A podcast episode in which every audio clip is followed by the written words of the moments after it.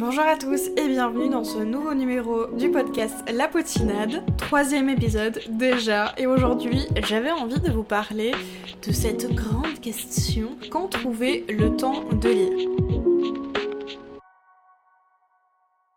alors je ne pense pas que vous avez remarqué, parce qu'en vrai il n'y a que moi qui peux savoir ça, mais la musique que vous entendez au début et à la fin du podcast, c'est une musique que j'ai fait faire par un créateur. Voilà, je suis très fière de moi d'avoir investi dans mon propre podcast. Je tenais à souligner parce que j'adore le taf qu'il a fait, d'accord? Il faut souligner quand les gens ont du talent, pas moi, l'artiste, hein. moi j'ai juste payé la prestation.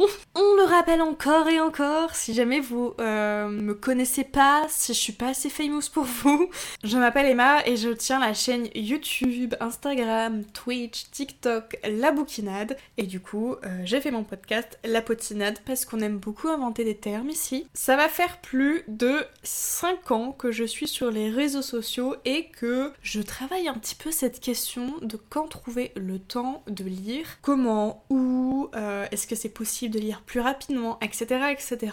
Et j'ai eu plusieurs organisations, j'ai eu plusieurs moments de vie différents quand j'étais étudiante, quand je travaillais de manière saisonnière et puis quand j'étais euh, entrepreneur à plein temps ou à mi-temps ou avec euh, un autre contrat à côté. Enfin bref, euh, j'ai eu pas mal de trucs. Et mon organisation de lecture s'est toujours remis en cause en fonction de mon rythme de vie tout simplement et comme beaucoup de personnes je suppose. Et cette année, parce que j'adore me rajouter des challenges et des choses à faire en plus parce que j'en ai jamais assez, c'est une blague, je me suis lancée pour défi de lire 200 livres à lire. Alors oui, je ne communique pas le nombre de livres que j'ai lus depuis le début d'année parce que tout simplement je me protège d'une potentielle pression que je peux avoir vis-à-vis de ça et que euh, j'avoue que là faudra que je tienne le compte parce que je ne sais plus et aussi parce que je suis très en retard dans mes chroniques à faire parce que du coup j'arrive à lire par contre chroniquer tout en même temps c'est un peu compliqué. Bref, ce n'est pas la question du jour. Déjà, je pense qu'il faut prendre conscience que on a tous notre rythme de lecture mais qu'il est possible de multiplier ces temps de lecture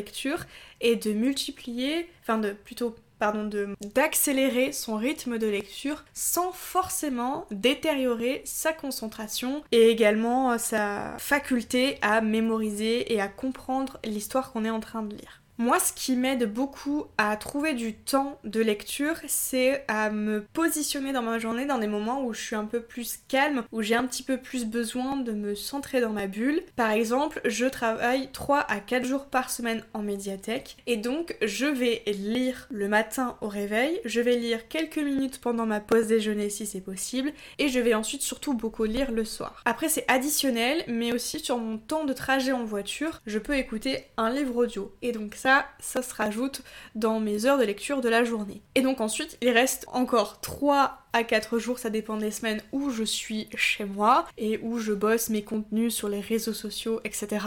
Et donc là, mon temps de lecture euh, est un peu euh, défini vraiment par moi-même, c'est moi qui me le cale. Et c'est vrai que au début de l'année, j'avais du mal à me caler ce nouveau rythme parce que bah, c'était un nouveau rythme à prendre avec le boulot, etc., etc. Et que quand on s'organise de chez soi, c'est pas toujours très simple. Mais du coup, j'ai vraiment essayé de conserver ces trois moments de lecture le matin, après manger et le soir. Ensuite, par rapport à savoir combien de temps lire, il faut vraiment euh, l'adapter par rapport à tout ce qu'on doit faire dans la journée. C'est une journée très chargée, peut-être que 10 à 15 minutes le matin vont suffire et peut-être un petit peu plus le soir pour décompresser, ça peut être pas mal. Et surtout quitter les réseaux sociaux euh, au plus tôt la journée, ça aide à mieux s'endormir le soir. Petit tips que j'essaye de mettre en pratique mais qui fonctionne vachement bien sur moi pour m'aider à trouver le sommeil il faut vraiment que je coupe les réseaux au moins deux heures minimum avant de m'endormir. Et vraiment, je dis minimum parce que si c'est une heure et voire deux, des fois, je trouve pas le, sommeil. J'ai toujours mon cerveau qui fuse énormément et ça m'aide un petit peu à ralentir le rythme de mon cerveau. Je pense également que une autre manière de trouver du temps de lecture, c'est de multiplier les formats et les supports du coup. Le livre audio pour moi m'a énormément aidé à multiplier mes temps de lecture puisque ben, fait c'est sur mon portable. J'ai très souvent mon casque parce que je suis incapable de sortir au supermarché, sortir, euh, je sais pas, acheter du pain, peu importe, aller à un point relais euh, toute seule sans casque. J'ai besoin vraiment d'un casque pour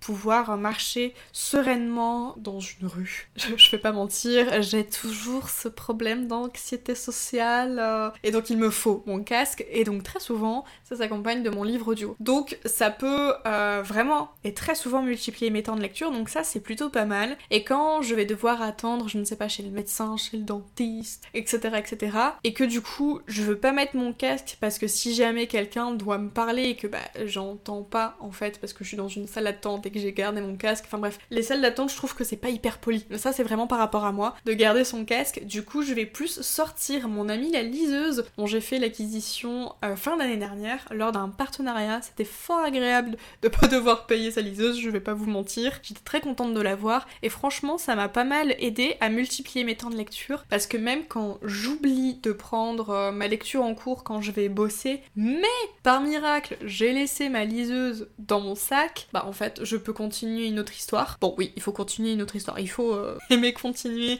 et lire plusieurs histoires en même temps. Moi ça me dérange pas, enfin du moins ça ne me dérange plus à l'heure actuelle. Et du coup de pouvoir jongler entre le livre papier, le livre audio et aussi le euh, livre numérique, ça m'aide beaucoup. À savoir que livre numérique, vous pouvez aussi l'avoir sur votre téléphone. Moi je pense j'ai l'application euh, Kobo by Fnac, Kobo Plus by Fnac, je sais plus dans quelle ordre on le dit. Ben c'est pareil, si jamais j'ai oublié ma bah je peux directement continuer sur l'application via mon téléphone qui est quand même assez grande donc pas désagréable pour lire et euh, ça peut me rajouter quelques minutes dans ma journée de lecture et donc avancer dans une histoire. Ensuite, ce qui va m'aider à multiplier mes temps de lecture, c'est de passer d'un roman à un roman graphique ou à une bande dessinée ou à un livre audio ou à un manga. En fait, le fait de passer avec des images en bulle ou le fait d'avoir du texte ou plutôt de l'écoute, ça va m'aider à trouver le moment idéal dans ma journée et en fait d'avoir toutes ces possibilités là, ça va m'aider euh, dans ma journée par exemple, je sais pas le midi, euh, je suis complètement HS, euh, j'ai un coup de fatigue, ben, je vais peut-être prendre plutôt mon livre audio, ou peut-être plus que je vais préférer un livre imagé, donc je vais sortir un roman graphique, ou une BD, ou un manga, etc. Un livre en bulle, quoi. Et peut-être que le soir, je vais plus avoir tendance à sortir mon, mon livre audio, justement, et le matin, peut-être plus privilégier un roman papier. Et tout ça fait que, en fait, dans une journée, tout accumulé, je peux lire quand même pas mal d'heures, tout en ayant une journée quand même assez productive. Et alors, autre chose qui peut être pas mal si vous êtes adepte euh, des mangas ou des BD, des romans graphiques, c'est la webtoon. C'est sur votre téléphone, c'est gratuit la plupart du temps, et il y a des pépites à découvrir. On n'en parle pas assez de la webtoon, mais il y a des chefs-d'œuvre vraiment à découvrir. Faut mettre en avant la webtoon. Je ne sais pas encore comment la mettre en avant, mais ça va arriver. Et moi, je sais que bah, euh, ça peut vraiment aussi me rajouter pas mal d'histoires mon compteur euh, de livres lus pendant l'année et ça va aussi être plus des moments propices à sortir mon téléphone et lire et continuer mon épisode de webtoon ou la saison que je suis en train de lire à ce moment-là. Enfin bref, ça me rajoute du temps de lecture et ça me permet de, encore une fois, de plus adapter mes temps de lecture par rapport à mon quotidien. Et quand euh, des fois je lis des commentaires de personnes qui me disent comment t'arrives à lire plus vite, comment t'arrives à trouver du temps, en fait je pense qu'il faut surtout essayer de comprendre comment on fonctionne pendant la journée, quels sont les moments où on est plus concentré quels sont les moments où on a vraiment plus besoin de euh, se mettre dans sa bulle. Forcément, il faut aimer aussi multiplier les supports et les formats et du coup pouvoir essayer d'adapter euh, ce type de moment où avoir son téléphone ou avoir sa liseuse sur soi peut permettre d'augmenter ses euh, minutes ou ses heures de lecture. Ensuite, c'est quelque chose que j'avais déjà évoqué sur ma chaîne YouTube il y a un peu plus d'un an, je crois, c'est que j'essaye d'apprendre à faire de la lecture rapide. Alors, je dis bien que j'essaye. J'aimerais bien suivre une formation à mon boulot parce qu'il me semble que c'est possible. Mais la lecture rapide,